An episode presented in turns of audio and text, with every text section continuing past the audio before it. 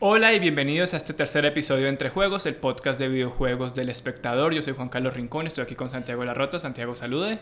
Siempre nos vamos a saludar así, ¿verdad? Creo que es nuestro nuevo lema. Muy bien, ¿qué tal? ¿Cómo va todo? Bien, ¿y usted? Muy bien, gracias. Bueno, hoy vamos a hablar de noticias varias, entre ellas están Uber, Destiny 2, los controles del Xbox, llegó Armando Maradona, una cosita para la gente que tenga plata, otra recomendación para la gente que no tenga plata, y vamos a terminar hablando de Super Mario Run. ¿Estamos listos? Hágale pues. Hágale.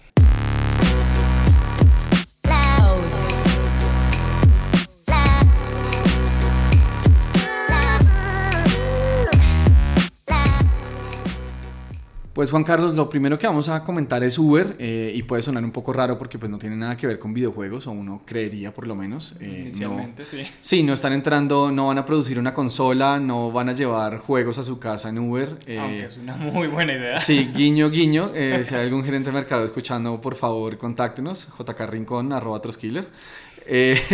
no, pero tiene que ver con una, una investigación que publicó el diario The New York Times muy interesante acerca de los métodos que Uber está empleando para motivar a sus conductores a mantenerse más tiempo trabajando. Ajá, ¿en qué consiste? Eh, pues mire, son, es como toda una suite de recompensas y como, sí, como pequeños premios, como motivacional, pues, para que los conductores estén todo el tiempo en la calle. Uber tiene un problema muy grande, entre los muchos que puede tener, pues, obviamente aparte de los, eh, de los retos legales y, y, de implementación que tienen muchas ciudades del planeta. Y uno de los problemas que tiene es que cuando hay picos de, de demanda, los conductores no están estén todo el tiempo, no, no, están siempre en los lugares donde deben estar o no están todos afuera trabajando, porque recuerde que pues no son conductores eh, literales de la empresa, de la plataforma, sino son lo que la empresa llama conductores asociados. Eh, claro, y no tienen una operadora, un jefe que les esté diciendo como usted por favor vaya a esta zona, esté pendiente, etcétera. Exactamente, entonces digamos que la, la investigación lo que está retratando es la, las técnicas y las estrategias que ha emprendido la empresa, que ha implementado la empresa para hacer que los conductores estén donde deben estar, para que, evitar esos picos, que es cuando uno le sale ese aviso delicioso de tarifa dinámica, que uno sabe que dejó un órgano en el, en el Uber y no porque se lo quiten, sino para poder pagar. Sí. Eh, entonces, varias de esas estrategias toman muchos elementos del mundo de los videojuegos. Uh -huh. Entonces, mire, eh, por ejemplo, eh, si usted, Juan Carlos, es un conductor y usted está cerca de lograr, no sé, los 100 mil pesos en el día, le llega un mensaje, como un banner en la aplicación que le dice, Juan Carlos, vas muy bien, estás muy cerca de tu, de tu meta. Y esto es muy inteligente porque con lo que juegas con un montón de, pues, o sea, sobre esto hay un montón de ciencia detrás, pero juega un montón con el tema de la recompensa y con ponerse metas. Y esto claro. es, es un elemento completamente sacado pues de muchas cosas en la vida en general, pero es un elemento que los videojuegos han institucionalizado como una forma de mecánica. Hay, un, hay una meta colectiva o hay una meta individual, como lo quiera, y hay recompensas para que usted llegue a esa meta. Eh, también, por ejemplo, hay, hay metas de, eh, como una especie como de pines, pues, como de eh, el mejor servicio del día o las más horas trabajadas, bueno, el mayor número de horas trabajadas mm. y un montón como de recompensas que podríamos llamar ficticias porque en últimas no se traducen en más plata para un conductor, eh, pero sí se traducen como en lo estoy haciendo bien. Claro. Voy directo a la cima. No, y eso sirve mucho también para motivarlos, para darles ánimo, también para que el trabajo se vuelva un poco menos tedioso, ¿no? Pues puede ser para que sea menos tedioso, pero también un poco lo que, lo que detalla la investigación y un poco como el, como el comentario editorial debajo es para, pues, para que los conductores estén cuando la plataforma los necesita, porque en últimas la idea de la plataforma es conectar un, un, pasajero en necesidad, un, pasajero en potencia, pues, con un conductor que está pasando por ahí o que está muy cerca. Y la idea es obviamente reducir los tiempos de espera entre pasajero y viaje, y eso pues es, es imposible obviamente predecir dónde van a estar los pasajeros. Entonces la idea es tener una cantidad de conductores eh, decente o por lo menos crítica eh, eh, todo el tiempo rodando en las calles y además rodando por los sectores en donde usted más los necesita a determinada hora. Y claro, como estos son conductores asociados, no necesariamente tienen el, el, el, pues no el látigo, pero no necesariamente tienen que ir a marcar tarjeta a una hora determinada. Entonces, sí. ¿cómo? Pues los va motivando y estas motivaciones tienen mucho que ver con, pues, con, los, con las mecánicas y, los, y las estrategias que emprende usted cuando está jugando videojuegos. Usted no, no, le pasa como, Juan Carlos, estás más cerca de tu meta, sigue explorando tal mapa de tal juego para pues, llegar a ella. Sí, además porque es, una motivación personal y un reto personal que juega mucho con esa mentalidad de yo puedo hacerlo más o, o además de, de saber que la aplicación le está dando a uno esas retroalimentaciones, porque ahorita que usted estaba hablando me acordó de yo hace poco empecé a correr un poco en forma Ajá. y estoy utilizando una aplicación de Nike y la o sea, a trotar. A trotar, sí, sí me refiero. refiero. a correr. No, no, no estoy huyendo de la policía. Sí, exactamente.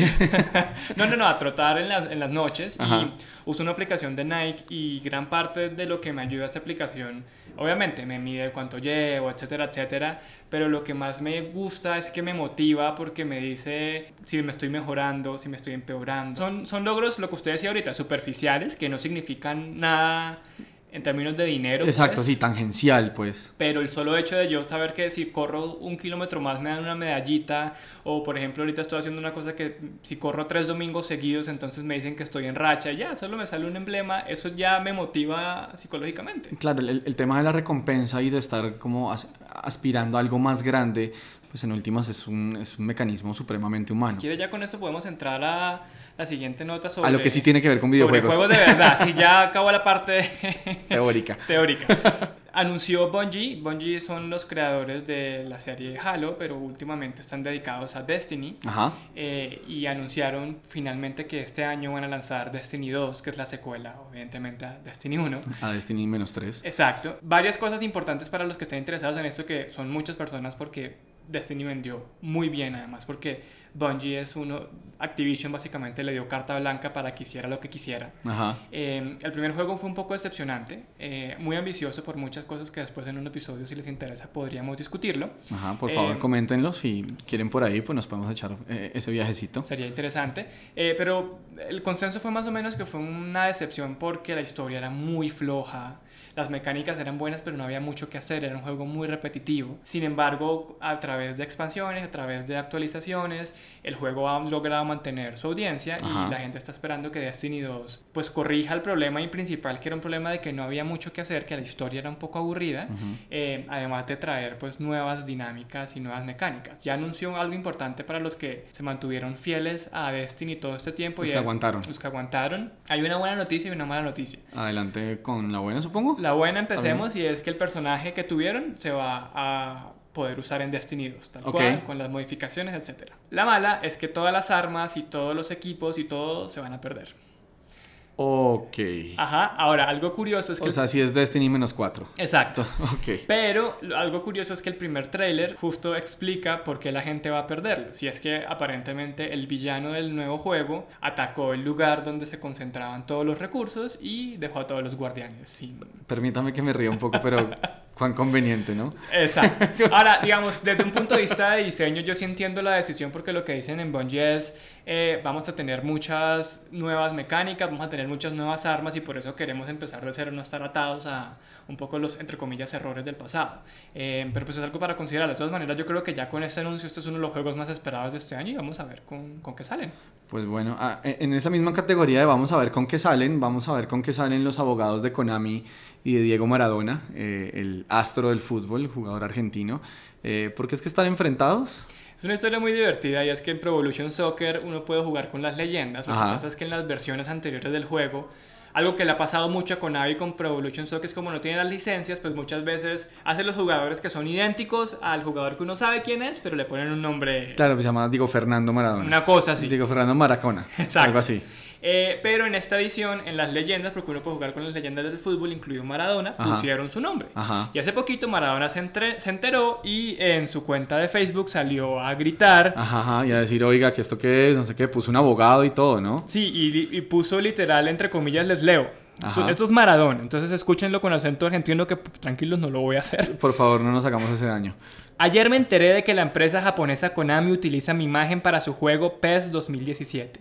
Lamentablemente mi abogado Matías Moría les iniciará las acciones legales correspondientes. Espero que esta no sea una estafa más. Konami, sin embargo, salió a decir... Que tiene las licencias, ¿no? Que tiene las licencias, que no hay ningún problema, pues falta ver con qué termina todo esto, pero pues la leyenda del fútbol argentino está un poco molesto. Por, por su inmortalización eh, no autorizada en Pro Evolution. Mm, perdió un poquito el control y eso nos sirve para hablar de controles de Xbox. Y hablamos de controles de Xbox porque yo no sé si se lo recuerda, pero el año pasado Xbox lanzó una iniciativa en la que usted podía personalizar un poco sus controles, ¿no? Sí, muy interesante. Eh, pues o sea, no, no es diseñar un control de cero, eh, pues para eso consigas una fábrica y diseñes un control tranquilo, incluso creo que con Raspberry Pi lo podría hacer o algo, pero es más como ponerle colores, es como, como engallarlo, o sea, lo que comúnmente lo conoceríamos como, como tuneado. Sí, ponerlo lindo. Exactamente. Esto emocionó mucho pues al- a, a los, a los usuarios. Eh, lo triste, y aquí venimos con otra mala noticia, eh, hoy estamos llenos de malas noticias, ¿no? Es que es un día triste, es un mundo triste. Es lunes, lunes siempre es triste. Eh, la mala noticia es que esta opción solamente va a ser, pues, o sea, por lo menos por el momento, solamente va a poder ser utilizada en Norteamérica, o sea, Estados Unidos y Canadá. Típico. Eh, sí, es un clásico, la, es un clásico, pero, pero para todos los que estaban esperando como para personalizar su control, eh, lo siguiente que pueden seguir haciendo es echarle témpera. O, stickers, ¿no? O grafitearlo o Kitty, stickers. cosas así. Bueno, ¿cuál es el problema con Hello Kitty? No, no, yo soy fan, yo soy fan. Ah, bueno, muy bien. Pero sí, por lo menos la, la tuneada oficial va a tener que esperar un ratico. Sí, pero si ustedes quieren y tienen el dinero para gastarse en configurar un control, les tenemos una nueva sección. Que es, eh, si usted tiene plata. Si usted tiene plata en Entre Juegos, le tenemos la siguiente noticia Por y favor. es que el próximo 5 de abril, o sea, si el podcast sale el 4 de abril, seguramente es mañana cuando ustedes estén escuchando esto, eh, por el aniversario número 1 de la, de la salida a la venta del HTC Vive, que es el- la máquina de realidad virtual. Las gafas y el headset de, HTC con de Valve- con HTC, Valve, sí. eh, van a reducirle en 100 dólares eh, el precio al aparato. Ajá. No obstante, eso significa que quedan 699 dólares. Y por eso el nombre de esta sección que es si usted tiene plata. Entonces, si usted tiene plata, aproveche esta oferta, Exacto. pero sabemos que el resto de personas van a quedar un poco aburridas. Sí, son 2 millones 100 mil pesos en un cambio eh, mal hechecito ahí rápido con una TRM que no sabemos si es la de verdad. eh, pero pues 2 millones 100 mil pesos le compran en esta semana un HTC. 100 dólares menos igual, ¿no? Sí, claro. Pues son 300 mil pesos. Eso es platica. Exactamente. Y si usted quedó aburrido con esta noticia, le tenemos la otra nueva sección de Entre Juegos. Que es si usted no tiene plata. Y si usted no tiene plata, tenemos una muy buena noticia.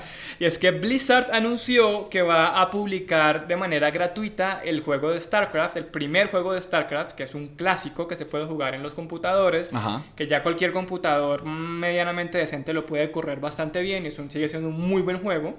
Entonces, seguramente cuando este podcast esté al aire ya el juego va a estar publicado. Solo googleen y búsquenlo y lo pueden descargar completamente gratuito y original. Eso se le puede hacer un corolario al nombre de esta sección. es si usted no tiene plata y sufre de nostalgia, Exacto.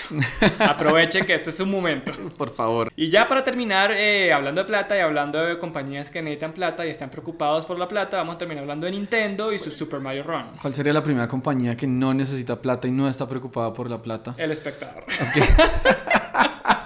que prueba podcast como este. Exactamente.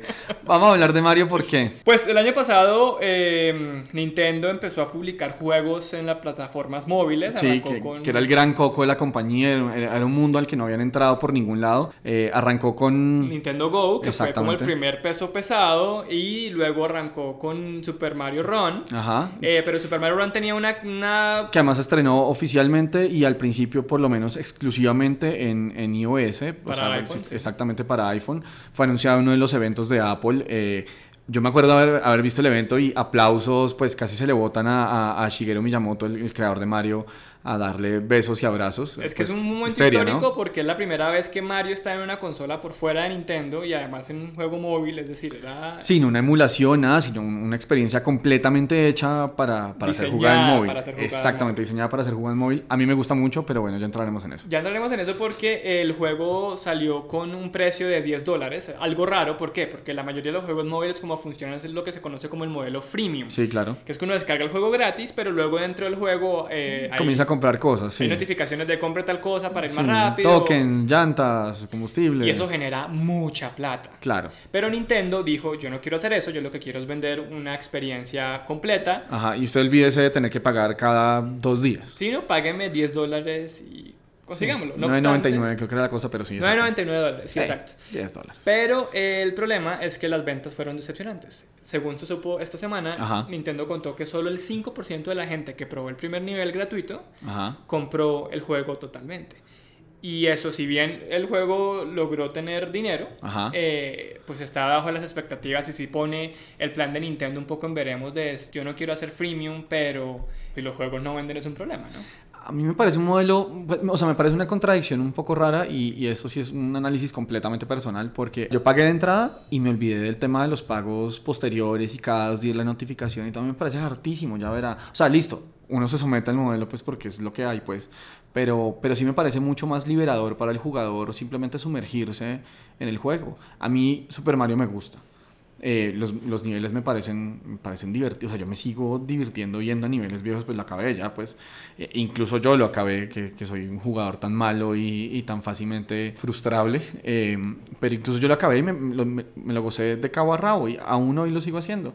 Me parece una vaina un poco extraña hacer solamente ese 5%. Es verdad, además porque desde un punto de vista de diseño es mucho mejor uno saber que los diseñadores en verdad pensaron en yo cómo hago este juego lo más divertido posible y no yo cómo le pongo a este juego los mayores obstáculos posibles para que la gente sea, esté motivada a comprar y comprar y comprar y comprar y seguir dándome plata por goticas. Yo sí también personalmente, aunque no he comprado Super Mario Run, entre otras porque no me gusta mucho jugar aún en mi celular. Ajá. Eh, ya está disponible para Android, ¿no? Ya salió la semana pasada para Android. Exactamente. Yo sí considero que ese modelo es mucho mejor y es mucho más beneficioso para todo el mundo que el modelo gratuito. Sin embargo, pues el negocio es el negocio, ¿no? Pero pues igual también de pronto es, o sea, este es el primer intento de Nintendo, ¿no? Eh, y pues todas las veces, todas las primeras veces, como lo sabemos, son traumáticas. Estaba caro además, o sea, sí, 9.99 bueno. es duro para un juego móvil. Y sí. otra cosa es que el juego, aunque a usted le gustó, eh, los críticos lo recibieron eh, como bueno. con ambivalencia, o sea, no, era, no, no, es como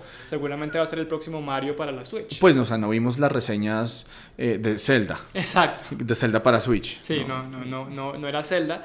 Igual Nintendo dice que está comprometido con seguir con ese modelo de vender juegos completos en vez de por pedacitos, uh -huh. lo cual es una buena noticia. Este año vienen... O, o, mala, dependiendo de donde lo quiera ver, pero, pero a, mí, a mí me parece interesante que sigan comprometidos con el modelo, por lo menos. Me, me parece, o sea, me parece que por lo menos puede dar más argumentos para probar si, si, si realmente hay otra forma de hacerlo o si todos tienen que plegarse al modelo freemium. De acuerdo, igual si ustedes cuéntenos por favor en Twitter eh, qué opinan, si a ustedes les gusta el modelo freemium, si a ustedes no les gustó Super Mario Run. Nos consiguen en arroba jkrincón, en arroba troskiller. También se pueden suscribir a Entre Juegos en SoundCloud, en iTunes, en YouTube. Y síganos acompañando que vamos a seguir haciendo esto, ¿cierto? Sí, claro que sí. Por favor, también cuéntenos si creen que Maradona está demente o si esta vez tiene razón. Esa sería una polémica interesante. Como ya dijo Juan Carlos, nos consiguen en redes sociales del espectador, en todas las plataformas que ya mencionó. Y pues nada, nos veremos la próxima semana entonces para seguir hablando de juegos, ¿no? Hasta la próxima semana. Bueno, suerte pues.